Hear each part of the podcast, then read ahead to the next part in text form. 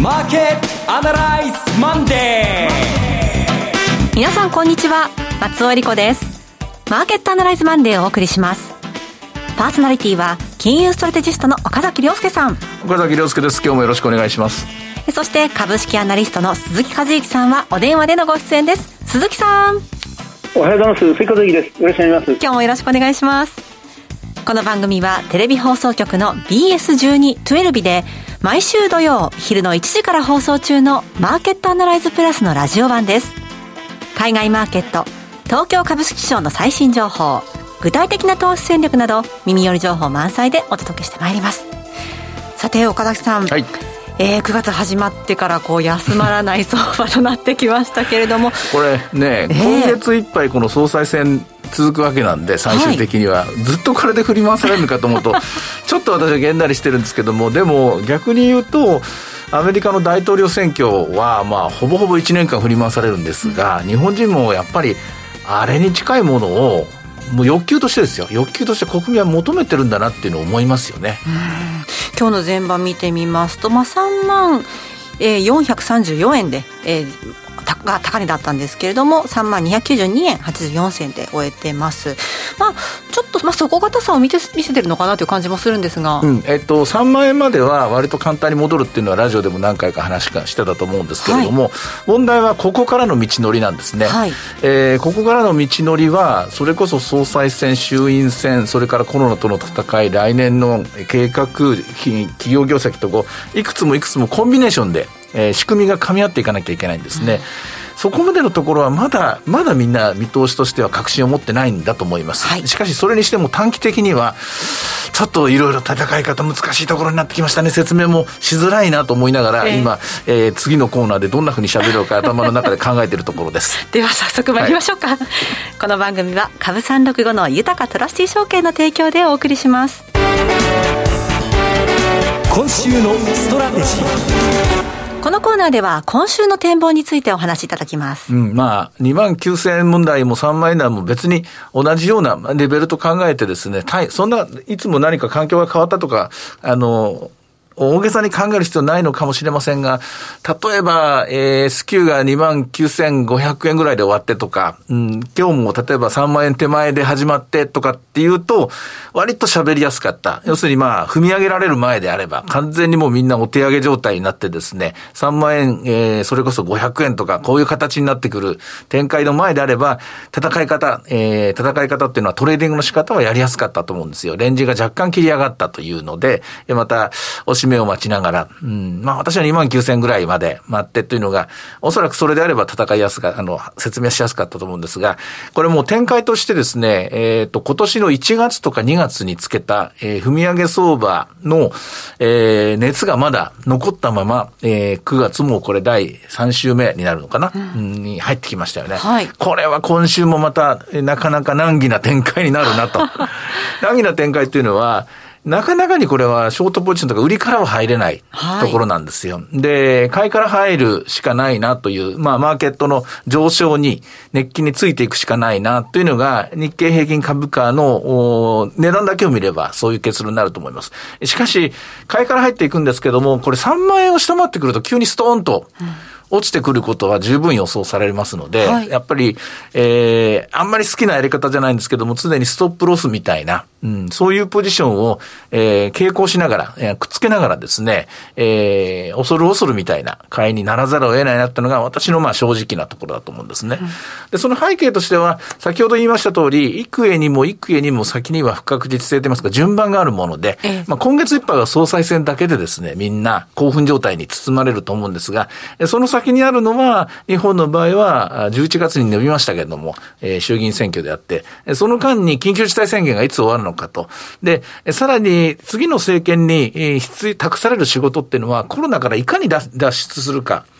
えー、ワクチンパスポートみたいなものをどう有効利用していくかとか、えー、国民の信頼をどう回復するかとか、まあ、GoTo とか同じ過ちを繰り返さないように、なんていう、あの、枝葉の部分もいっぱいあるんですけども、要は日常生活を3年、もう2年前、3年前になるんですかね、3年前の状態にいかに戻していくかという、それが大事なとこじゃないですか。で、その上で、えー、経済対策があり、で、その上で、例えば憲法改正問題もあり、で、その上で、その上で、まあ、いくつもいくつも出てくるんですけど、まずはそこを託せる、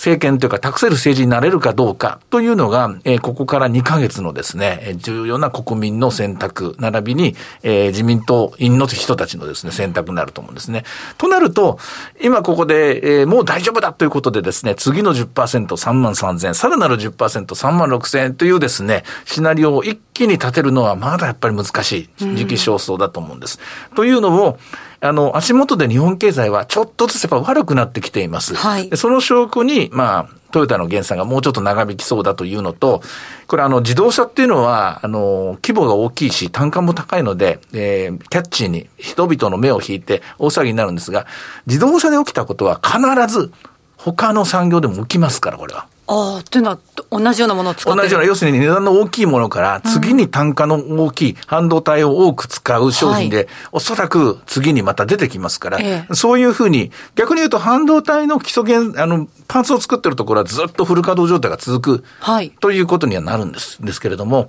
そう簡単にこのボトルネックは解消されないぞというのが一つ。うんで、それから、もっと言うと、アメリカは、ちょっと深刻度が増してきたという話。はい。これ、あの、土曜日のテレビでも言いましたけども、人手不足がどんどんどんどん続いている、賃金が上がっている、求人が増えている。で、その中で、労働者たちはすごく強気になってしまっている。で、と、お年を召された方はもうこれで引退を決めている。どんどん人が、そもそもの人の数が、えー、総数が足りなくなっている。で、その中で需要が続いている。で、このままほっといていいのかと。やっぱりテーパリングしなきゃいけないよねと。で、この間の雇用統計も23万人まで減りましたって言うけど、そうじゃなくて23万人しか勤めなかったってことですよ。うん、この仕事じゃ嫌だっつって、えー、この仕事で、なおかつこの給料だったらいいよって言って、えー、も手を挙げて完結したら50万、60万、70万、あるいは100万いったかもしれないんだけども、今、仮に失業してる人がこういたとしても、えー、もうちょっと待てばもっといいのがあるんじゃないの？というので多分あの、積み上がった23万だったと解釈すべきだと思うんですよね。えー、こうなると、えー、次の FOMC は、えっ、ー、と、9月20日だったかな？21、22、ね。21、22ですかね。ここで、ひょっとするともう、じゃあ11月からやろうとか、もう即日やろう。まあ即日やろうはないかな。あの、詳しい段取りになるなるだろうし。で、えー、アメリカの株式市場が5日連続なんか下がってるのに、長期金利はやっぱじわじわ上がり出してるんですね。今日も1.34%。多分これもう、もう、もう下がらないと思うんですよ、長期金利はね。こうなってくるとアメリカの株式市場は、やはりしばらく様子見が続く。えー、どちらかというと利益確定が優先されていく。まあ、業績がよっぽどいい時はまた買いが来るかもしれませんね。でもちろん、アメリカがダメだけど、日本はまだまだ目があるぞという、えー、欧米投資家の、えー、アセットアロケーションの、カントリーアロケーションの考え方。これでまあ日本株に、一時的にお金が入ることあるんですけども、これまた、これまたですね、あの、割高割安が、あの、アメリカ株と日本株のパフォーマンスがイーブンになれば、はい。えっと、これ年初でいくとですね、まだ2%か3%日本株は劣後してるんですよ。うん、だけど、もうあと2%ぐらいですから、日経平均で言えば、5、600円のまで上がると、アメリカとこう大体キャッチアップする。逆にアメリカがあと2%下がれば日本とアメリカは一緒になってしまうので、そのアメリカから入ってくるお金だけを頼ってても、さっき言った3万3000円とか3万6000円節はそう簡単に行くわけじゃないと。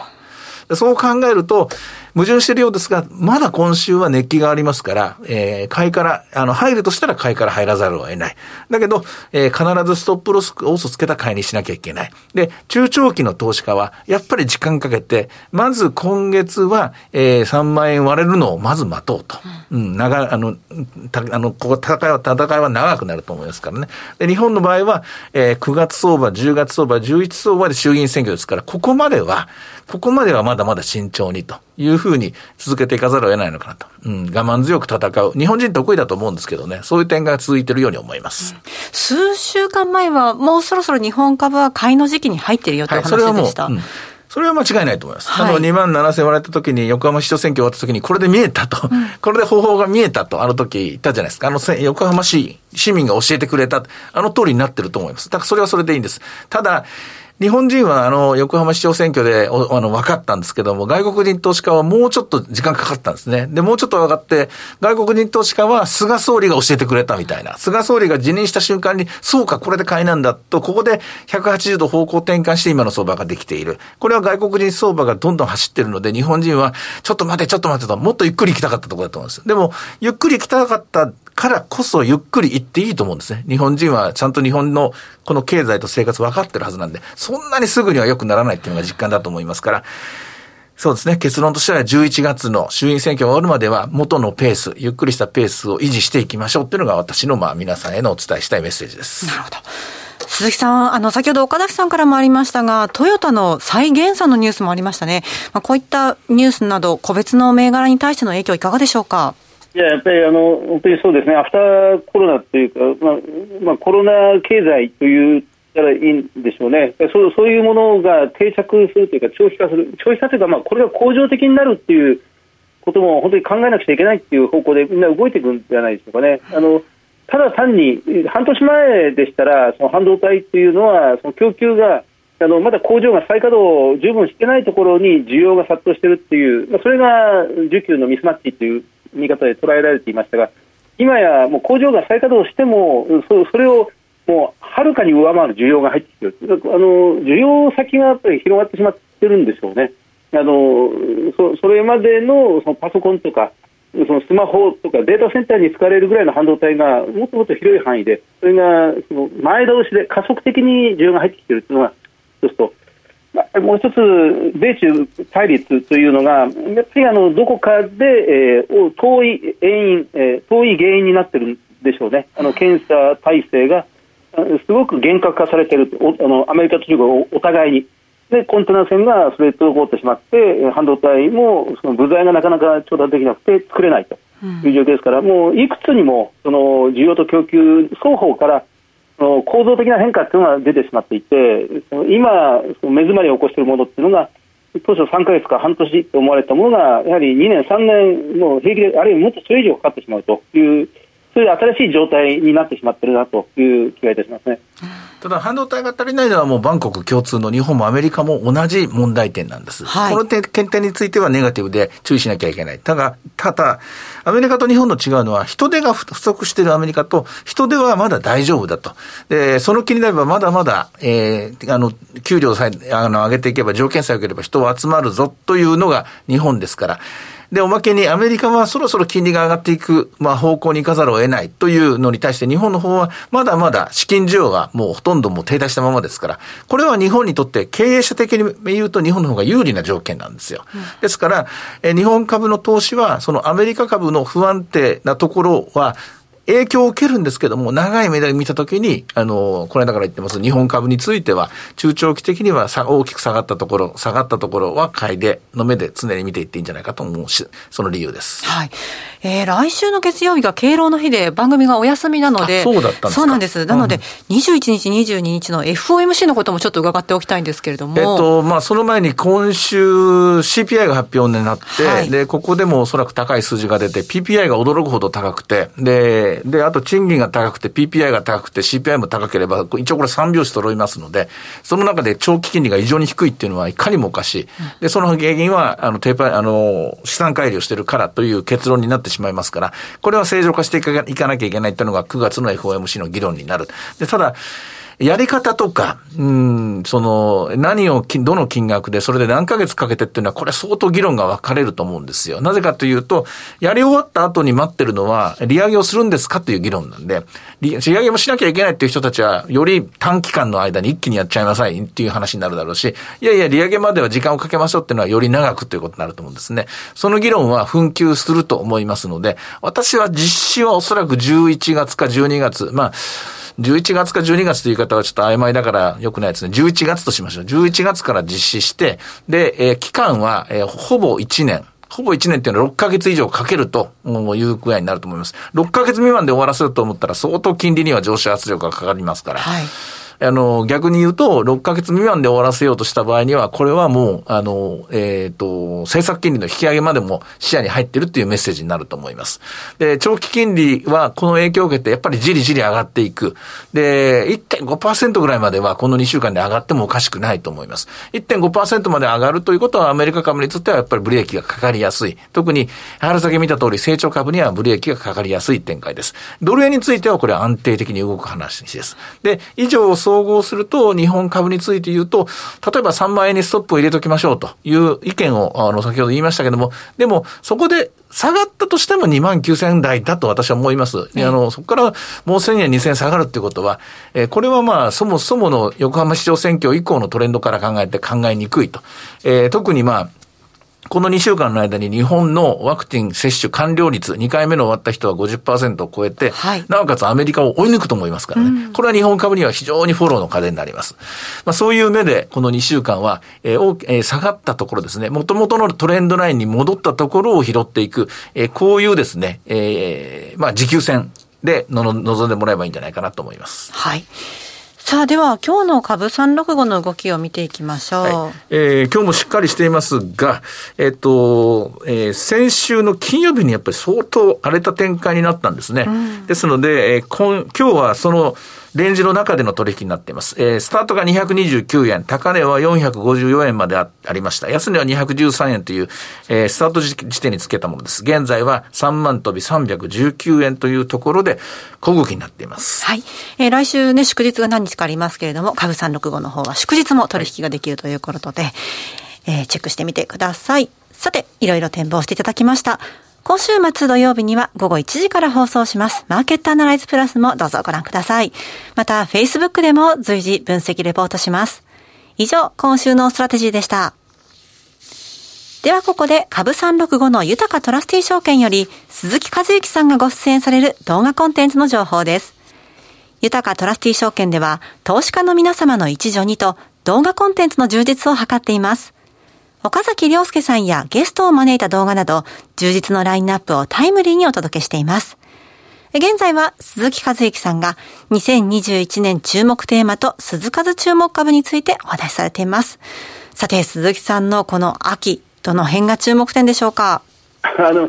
今、自民党総裁選がもう活発に行われつつありますけど、その総裁選の選挙公約イコール、それはその後に控えている衆議院選挙の選挙公約ということに多分なってくるでしょうからね、はい、あのそこで議論されているものに関わる銘柄、まあ、今やもうそのやはりコロナ対策とデジタルと、まあ、脱炭素という、まあ、この3本柱になってしまうんでしょうか、今はテーマとしてはこの3つが今非常にホットだと思いますね。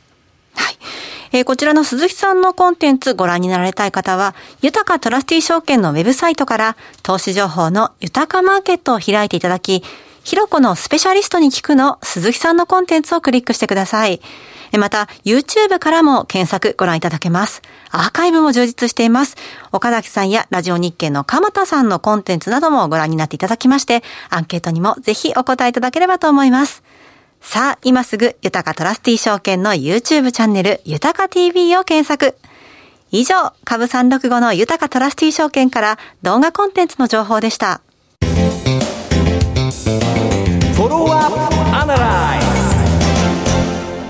さて、今週のこのコーナー、鈴木さんの注目企業のお時間です。お願いします。はい、えっと、今日は、えっと、共和エクシオです。はい、えー、銘柄コード1951です。えー、共和エクシオ1951。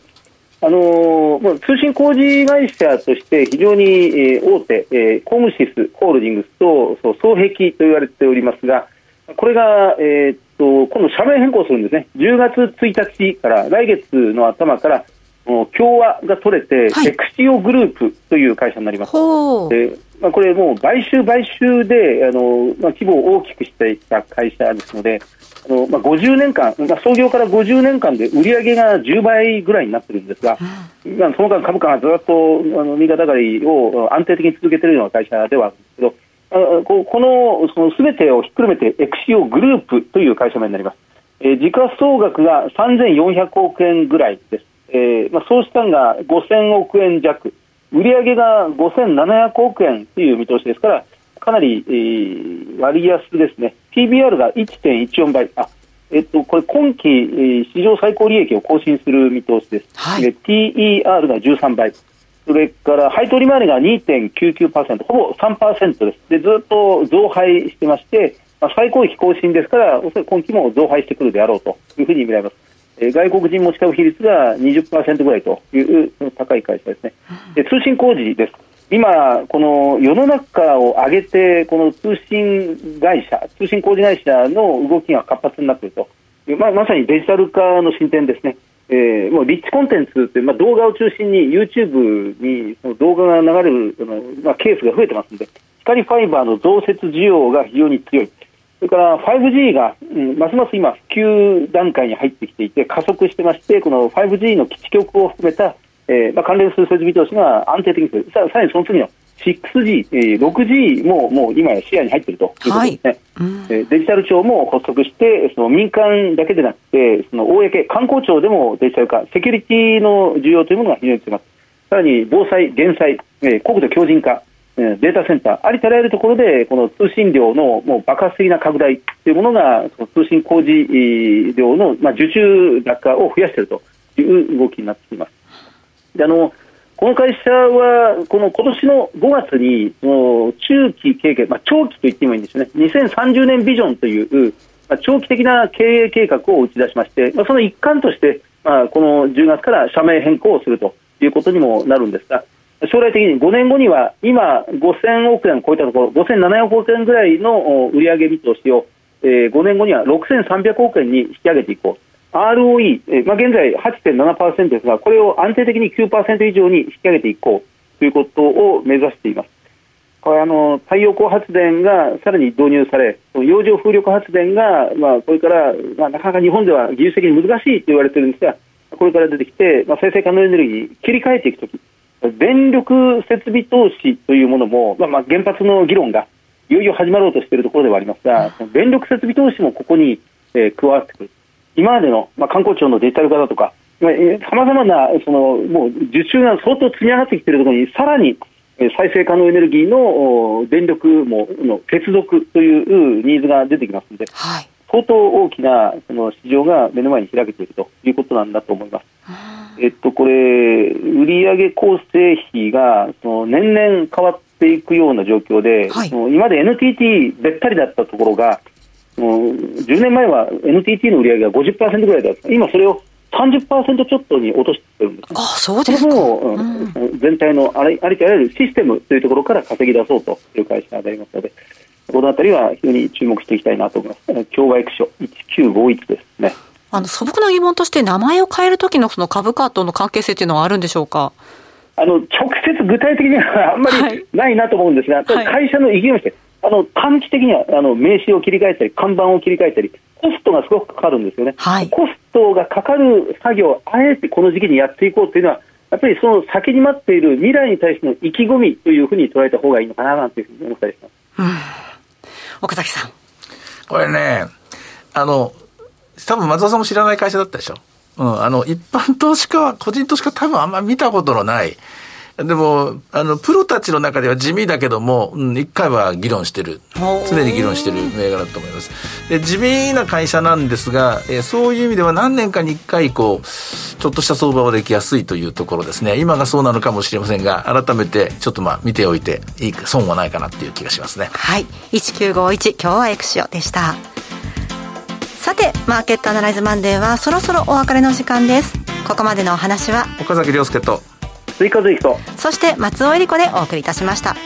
それでは今日はこの辺で失礼いたします。さようなら。さよなら。この番組は株365の豊かトラスティ証券の提供でお送りしました。